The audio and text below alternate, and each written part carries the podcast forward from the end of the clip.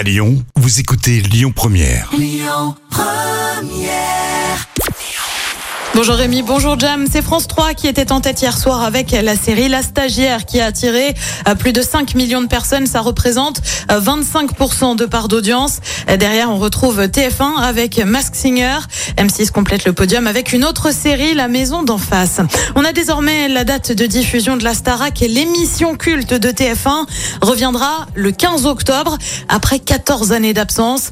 Annonce faite par la chaîne. Côté présentation, on retrouvera bien évidemment Nico Saliagas.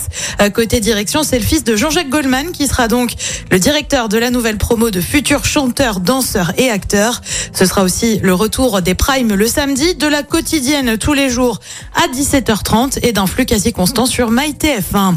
Et puis on prend la direction de France Télé avec une enquête ouverte suite à des tirs sur l'immeuble du groupe. Ça remonte à mardi soir vers 21h.